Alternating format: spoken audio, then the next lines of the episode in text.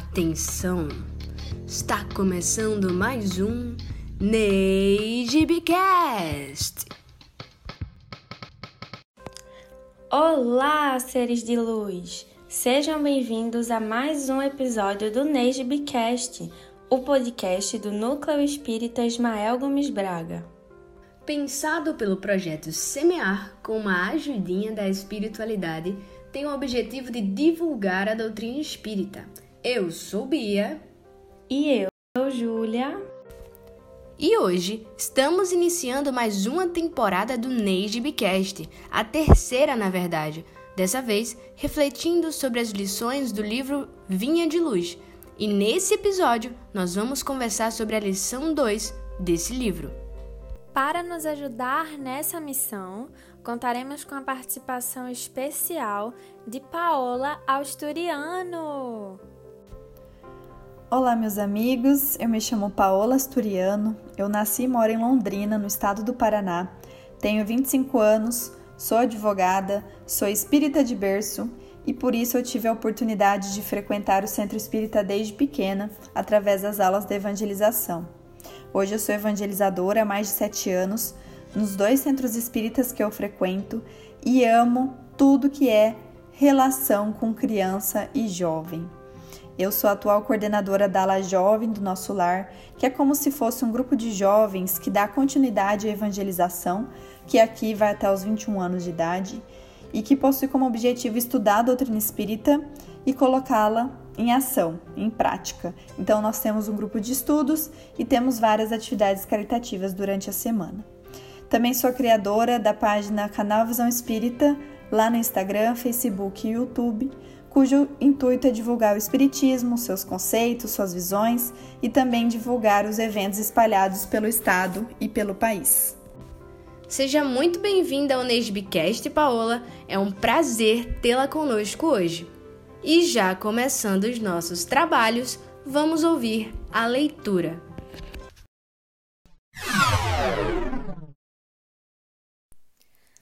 Leitura do livro Vinha de Luz, psicografia de Chico Xavier, pelo Espírito Emmanuel.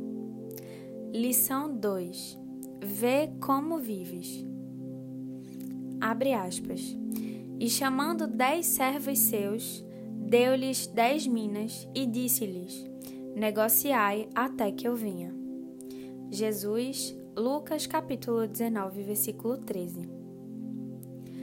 Com a precisa madureza do raciocínio, compreenderá o homem que toda a sua existência é um grande conjunto de negócios espirituais e que a vida em si não passa de ato religioso permanente, com vistas aos deveres divinos que nos prendam a Deus. Por enquanto, o mundo apenas exige testemunhos de fé das pessoas indicadas por detentoras de mandato essencialmente religioso. Os católicos romanos rodeiam de exigências os sacerdotes, desvirtuando-lhes o apostolado. Os protestantes, na maioria, atribuem aos ministros evangélicos as obrigações mais completas do culto os espiritistas reclamam de doutrinadores e médiuns as supremas demonstrações de caridade e pureza, como se a luz e a verdade da nova revelação pudessem constituir exclusivo patrimônio de alguns cérebros falíveis. Urge considerar, porém, que o testemunho cristão no campo transitório da luta humana é dever de todos os homens, indistintamente. Cada criatura foi chamada pela providência a determinado setor de trabalhos espirituais na terra. O comerciante está em negócios de suprimento e fraternidade. O administrador permanece em negócios de orientação, distribuição e responsabilidade. O servidor foi trazido a negócios de obediência e edificação. As mães e os pais terrestres foram convocados a negócios de renúncia, exemplificação e devotamento.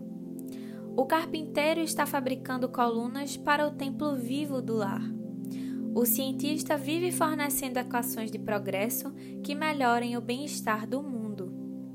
O cozinheiro trabalha para alimentar o operário e o sábio. Todos os homens vivem na obra de Deus, valendo-se dela para alcançarem um dia a grandeza divina. Usufrutuários de patrimônios que pertencem ao Pai encontram-se no campo das oportunidades presentes, negociando com os valores do Senhor. Em razão desta verdade, meu amigo, vê o que fazes e não te esqueças de subordinar teus desejos a Deus nos negócios que por algum tempo te forem confiados no mundo.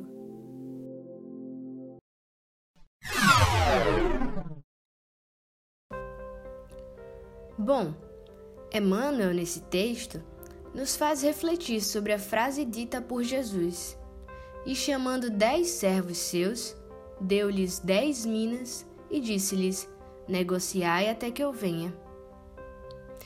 Conforme vamos amadurecendo moralmente e espiritualmente, vamos percebendo que toda a nossa existência é um conjunto de negócios. Só que quando pensamos em negócios, é natural que associemos a dinheiro, a recompensas, trocas e coisas voltadas ao comercial. Porém, a lição fala de outro tipo de negócio, o negócio espiritual ou os negócios espirituais.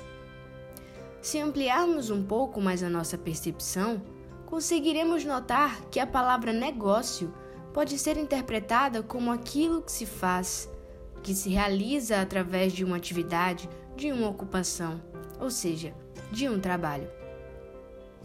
Para entender melhor esse texto, vamos analisar a parábola dos talentos, a qual resumidamente conta que o Senhor age como um homem que precisou fazer uma viagem e chamou seus servidores. A cada um deles deu talentos. Sendo assim, deu cinco talentos a um, dois a outro e um a outro, segundo a sua capacidade, e partiu imediatamente. Então, o que recebera cinco talentos foi-se e negociou com aquele dinheiro e ganhou outros cinco.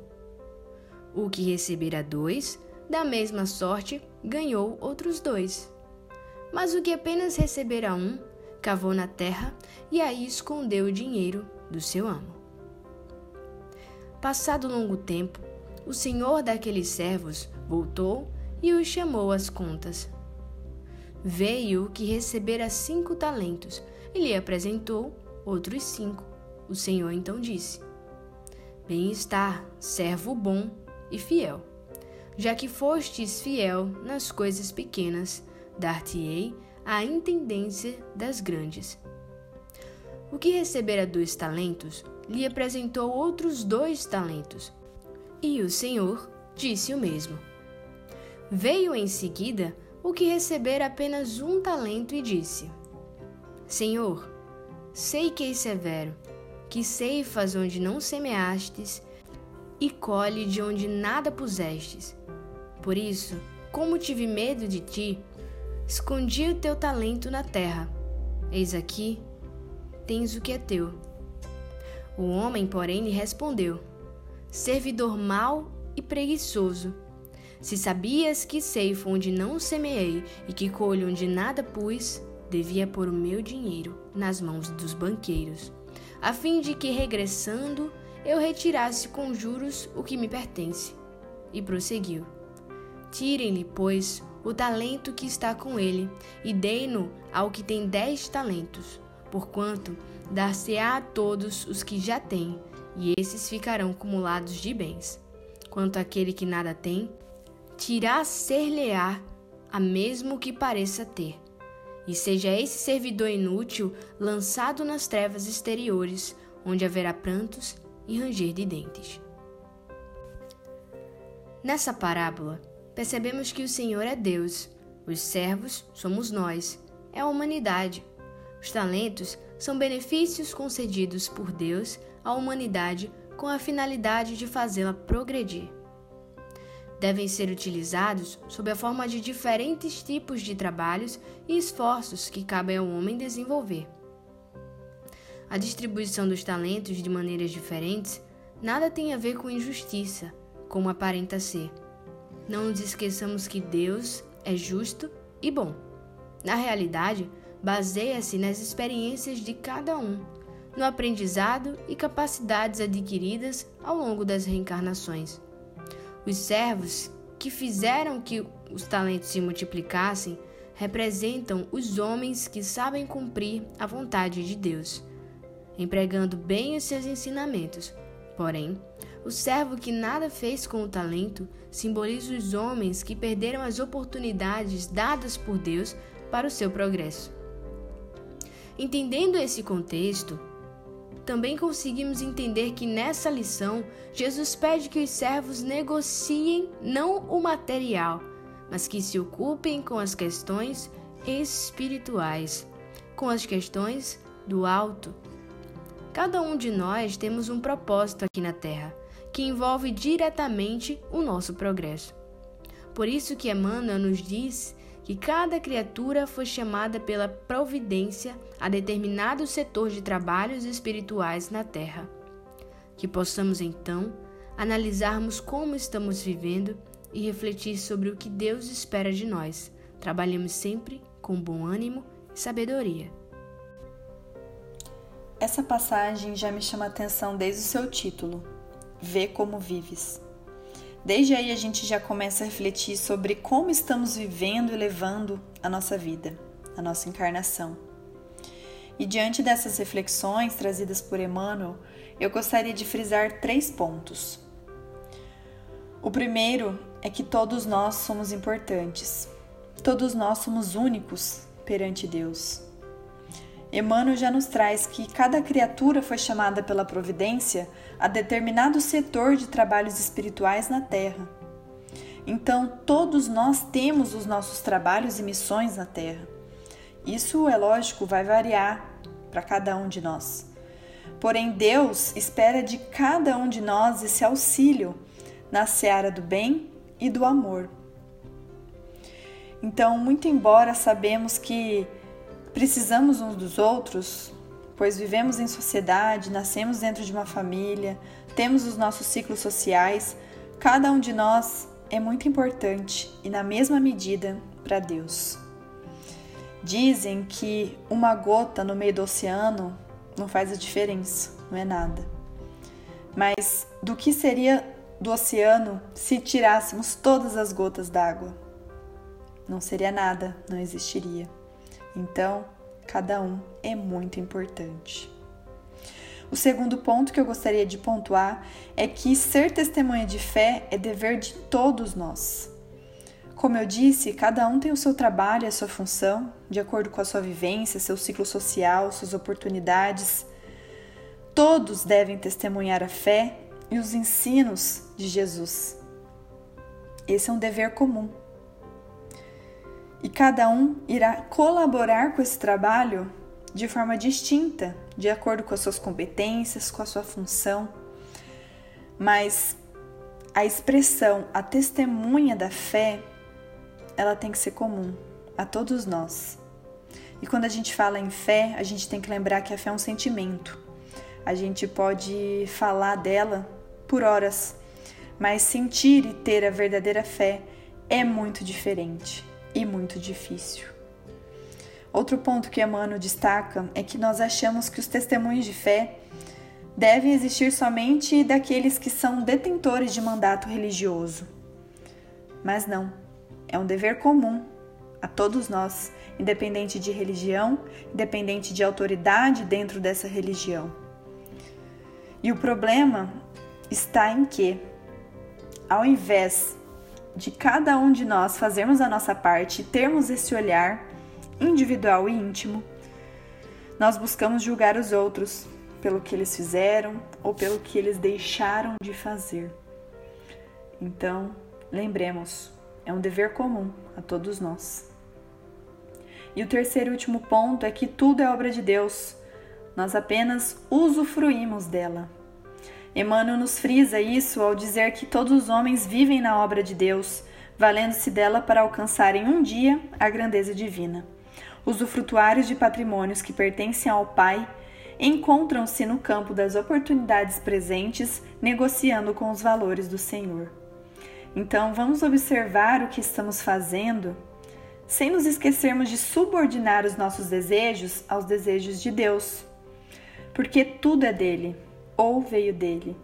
Ele apenas nos confiou, nos emprestou. Somente ele tem esses poderes de nos emprestar e também de nos retirar.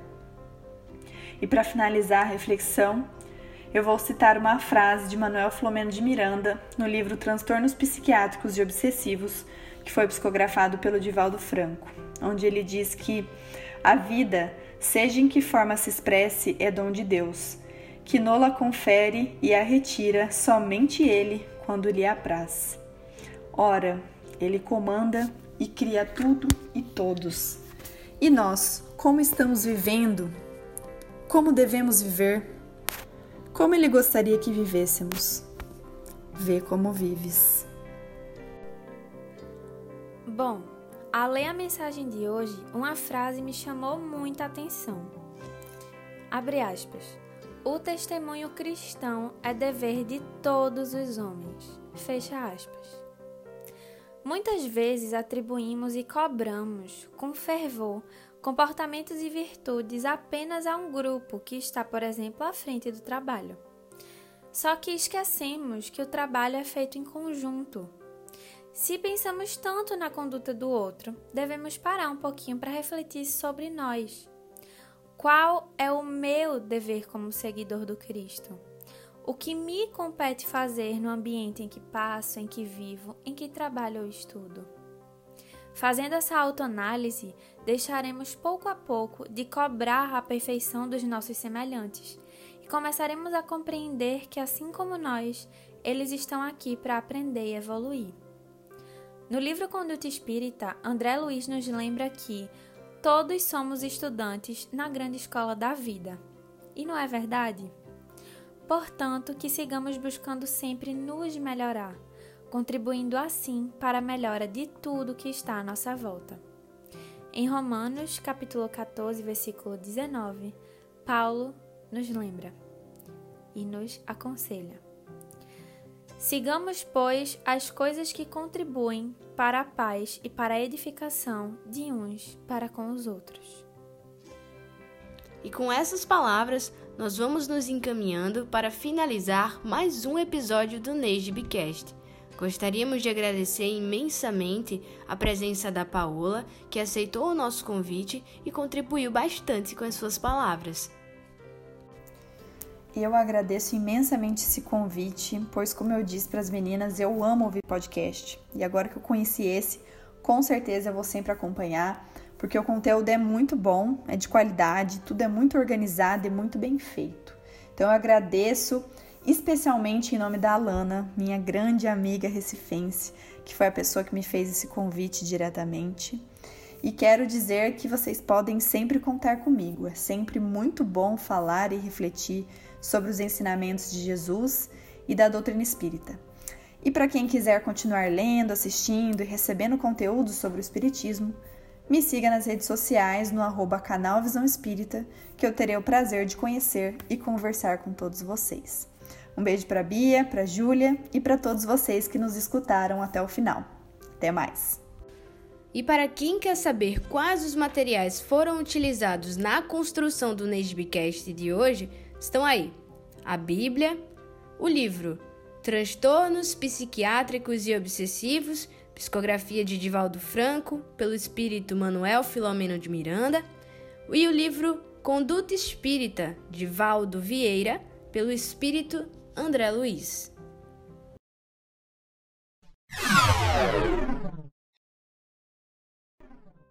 Eu, Júlia Ximenes, apresento o Nesbicast com a minha amiga Beatriz Aragão, que também faz a edição do material. A revisão é por conta de Ronaldo Menezes Júnior e a ilustração desse episódio foi feita por Caê Leone. E este podcast só está no ar graças ao apoio do projeto Semear. Até a próxima!